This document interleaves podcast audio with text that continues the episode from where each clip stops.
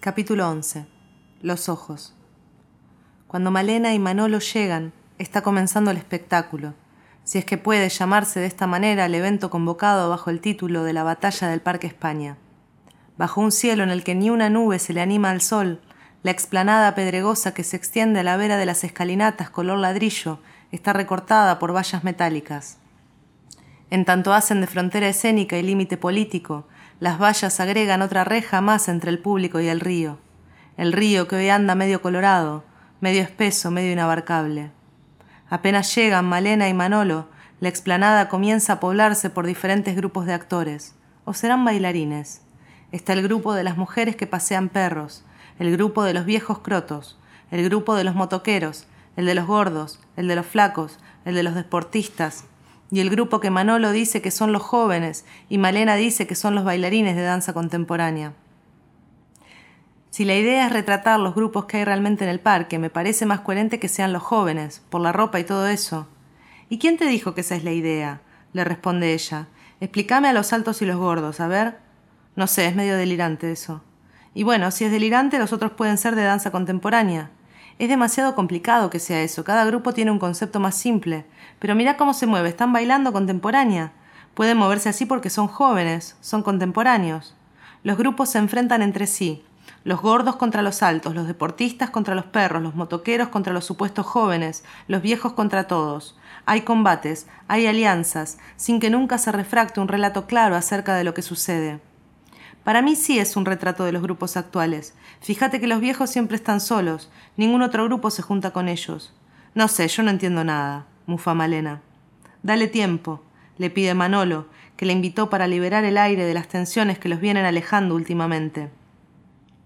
En medio del caos danzante, emerge una criatura que, por su forma gusanesca y su tamaño desproporcionado, se parece a un dragón chino. Solo que, en vez de lucir los amarillos, los verdes y los rojos, su cuerpo es de paja, y en vez de hocico y bigotes, su rostro es humano. Lo gobierna una expresión de horror, la boca abierta, congelada en el grito del que ve arder una ciudad milenaria, las líneas en la piel, acompañando las fauces, pronunciándolas, los ojos de pupilas verdes, agigantándose de un lado a otro, trepidando, enojándose, entrando en trance. Los grupos que hasta entonces se enfrentaban entre sí ahora se unen contra el monstruo, contra ese monstruo que se arma y se desarma ante cada embate, accionado hábilmente por los actores o bailarines o los que sean que cargan en sus espaldas la estructura y conducen el devenir de la criatura. De repente, la manada performática, monstruo incluido, corre de la explanada y se mete al teatro. Gente azarosa, entre ellos varios niños, llaman al público, lo apuran, le exigen premura. Ya empieza, ya empieza, repiten. Manolo está sumamente intrigado. Cuando leyó la convocatoria decía que la batalla se desarrollaría en un futuro analógico, que todo lo que ocurriera dentro del teatro sucedería una única vez y que no habría registro audiovisual alguno. El único testimonio de lo que está por acontecer dentro de la sala serán decenas de crónicas elaboradas por periodistas y escritores especialmente invitados para ello. Manolo está intrigado. Si bien él no fue invitado como cronista, quiere aceptar el desafío.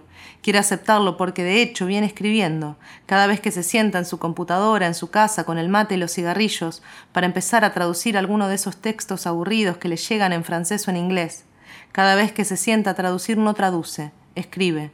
Escribe frases inconexas, que le suenan anticuadas, que no le cierran y que aún así no puede dejar de escribir se le van agolpando desde la cabeza hasta la punta de los dedos y acciona la máquina transportando esa fuerza elemental desde su cuerpo al papel, que después imprime e inspecciona toda la tarde sin dejar de estar insatisfecho, frustrado, envidioso de todo aquel que pueda escribir bien. Quizá la consigna tan extraña de quienes han convocado este evento lo ayude a poner orden a esa seguidilla de convulsiones en forma de palabras que él no se anima a llamar todavía escritura. Sin embargo, él no sacó entradas. No sabía que tenía que sacarlas. No se lo imaginó. Tendría que habérselo imaginado porque, aunque el espectáculo es gratis, todo teatro tiene cupo y ahora ellos no caben. La cola del dragón que no es dragón ya se pierde al interior del edificio. Los más rezagados del público corren y se agolpan en la retaguardia de la marea humana que ingresa a la sala. Vamos hasta la puerta a ver si entramos, propone Malena. Manolo la observa y descubre o presiente o cree saber que ella está haciendo un esfuerzo. No le gusta la obra, no la entiende, no es lo de ella. Sin embargo, él la invitó.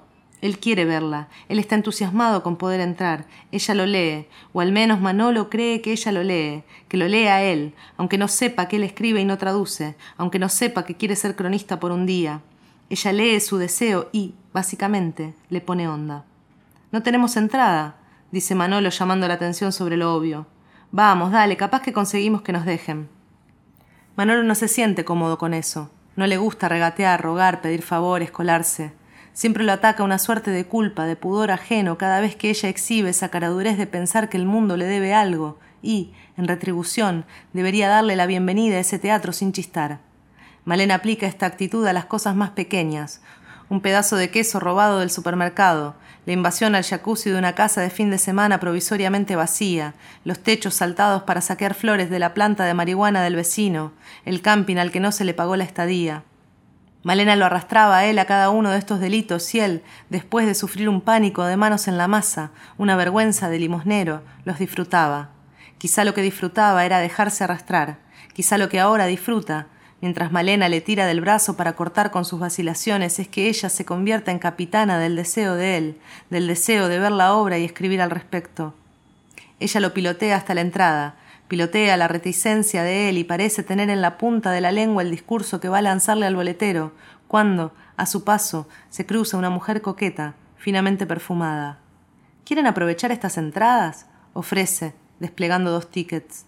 Ellos se miran, arqueando las cejas, saboreando casualidad, magia, golpe de suerte. Y aunque Manolo se embarca en este fluir de entusiasmo con ella, en el fondo piensa si hizo bien en traerla a esta obra, que a ella no le gusta, que no es lo suyo. Si el objetivo era mejorar las cosas, quizá habría que haber ido a otro lado, a un lugar que a ella le guste también. Para colmo, ella todavía anda un poco mal. No se terminó de recuperar de la gripe. Le duele la garganta, le falta voz y energía, le sobra cansancio y mal humor. Quizá hubieran hecho bien en quedarse en casa, que él le cocinara algo rico y eligiera una buena película. A pesar de todo esto, Malena hace un esfuerzo, hace un esfuerzo por pasarla bien, hace un esfuerzo por arrastrarlo a él hasta la puerta, y conseguir las entradas que él fue tan tonto de no ir a reservar. Manolo siente, ante esta generosidad de Malena, que una ternura enorme lo desborda y lo encausa. Cuando ingresan a la sala ya canta el coro. Es un canto épico que menciona varias veces la palabra batalla. El monstruo sale a escena, se mueve en el escenario, baja del escenario, se enrosca sobre su cola, se desenrosca. Un chico juguetea desde el público, tiene el torso desnudo y en un movimiento ágil se baja los pantalones y queda desnudo de la cintura para abajo también. Es delgado, atlético, alto. Salta frente a las fauces de la criatura, la provoca, la pelea. El duelo sube al escenario y allí el chico se lanza al tragadero del monstruo que, quizá satisfecho, quizá por nada en particular, empieza a cantar como una soprano. Una lengua humana se escupe a sí misma desde la boca. Es un hombre de torso desnudo y barba abundante. Habla en nombre de la criatura, habla de la mítica ciudad del Dorado. Dice que fue la esposa de un conquistador y que huyó ante la destrucción de la ciudad, que huyó para no ser violada, que le ayudaron los indios, que se comió todo el oro y después lo fue expulsando en el río en forma de peces, en forma de dorados. Después dice que se seca, que se seca, que se seca y una mujer se acerca y lo amamanta.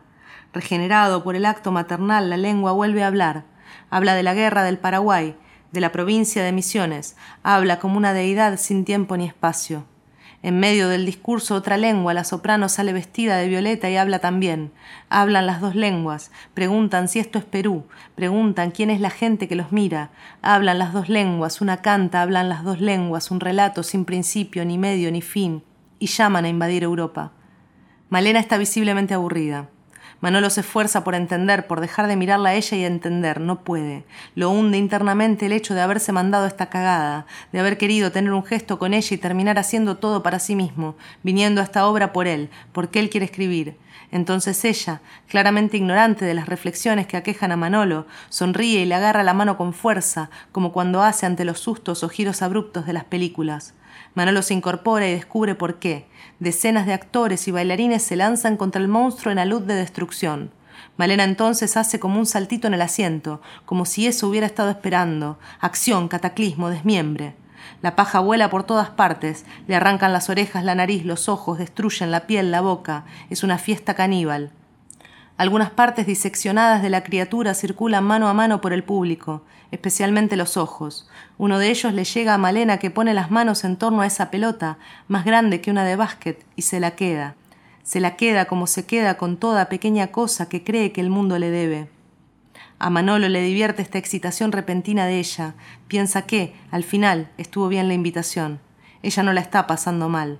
Lo que no sabe es cómo va a describir esto que ve, que no tiene historia, no tiene lo que él cree que tiene que registrar una crónica. Muerto el monstruo, empieza una guerra todavía más perversa, la de todos contra todos. Algunos actores están desnudos, están desnudas. Otros van ligeros de ropas. Hay ciertos pares de combatientes que se persiguen a lo largo de la sala, rebotan en las butacas, pasan entre los espectadores gritando, profiriéndose amenazas. Manolo mira los cuerpos desnudos, no lo excitan, no es el ámbito para ello. Lo que sí hacen es encenderle una curiosidad inquieta. Lo maravilla la unicidad de cada masa de carne, sus rasgos únicos, sus formas disímiles, sus tendencias contrapuestas. La idea de que cada cuerpo es distinto es una idea que él tenía hasta entonces indirectamente, por la seguidilla de desnudos con los que compartió cama, por la comparación posterior, abstracta, distante de las imágenes impresas en el recuerdo. Tampoco la pornografía, por lo menos la más común, la más conocida, era fuente precisa para esta ciencia de la piel. Allí todos los cuerpos son iguales, las mismas tetas, los mismos culos, las mismas conchas igualmente depiladas, las mismas vergas que varían solo en tamaño y color. Ahora los cuerpos están allí, en vivo, en una situación inverosímil, sacada del margen de lo íntimo del mercado de la pantalla y puestos en cruce, en bifurcación. Hay músculos que solo se revelan, palpitantes, en la lucha mano a mano, cuerpo sobre cuerpo sobre cuerpo. Él observa que Malena sigue con su mirada a una misma pareja que corre en torno al teatro. Se da vueltas cuando pasan por atrás, estira el cogote cuando están muy lejos, para verlos mejor. La pareja que ella observa la constituye uno de los chicos más fornidos de la producción, de espalda ancha, torso macizo, pecho peludo, cabello rubio y ojos claros. Su enemiga es una chica petiza, gordita y de una blancura que evoca la suavidad y al tacto. No sabe por qué Malena los ha elegido a ellos, pero eso le basta.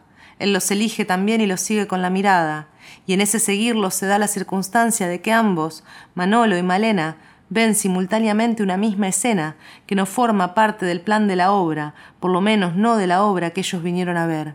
Ayala. Ayala está en el público. Está sentado al lado de la mujer coqueta finamente perfumada que les dio las dos entradas. Ayala le susurra algo al oído a esa mujer que, en su falda, tiene el otro ojo de la criatura, igual al que tiene ahora Malena también en su falda.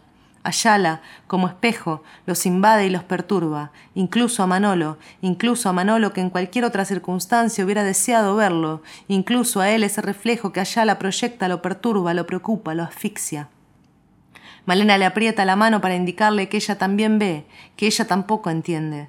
Se pierden las escenas finales, ya no prestan atención, se pierden la danza erótica con la que los vivos despiertan a los muertos, conduciéndolos con un palo, con una lanza, inflamándoles la sangre otra vez. Se pierden el desnudo total, la danza orgiástica de todo el elenco. Se pierden el detalle de que los directores ya no dirigen, también bailan desnudos en el escenario. Se pierden la progresión pausada de la sombra hasta el centro dorado del escenario, consumiéndose como un farol de noche, hundiéndose como la llama de una vela taciturna sobre el valle de la cera. Se pierden el falso final, las falsas luces apagadas que confunden al público y hacen que algunos aplaudan mientras otros los censuran. Se pierden el futuro, ese que anunciaba la convocatoria. Se pierden y no saben a dónde está el futuro. Se pierden en un taxi apresurado para no cruzarse con Ayala, aunque ninguno de los dos manifiesta abiertamente esa intención. Antes de salir, Malena deja el ojo de pupila verde arrancado a la criatura sobre la butaca.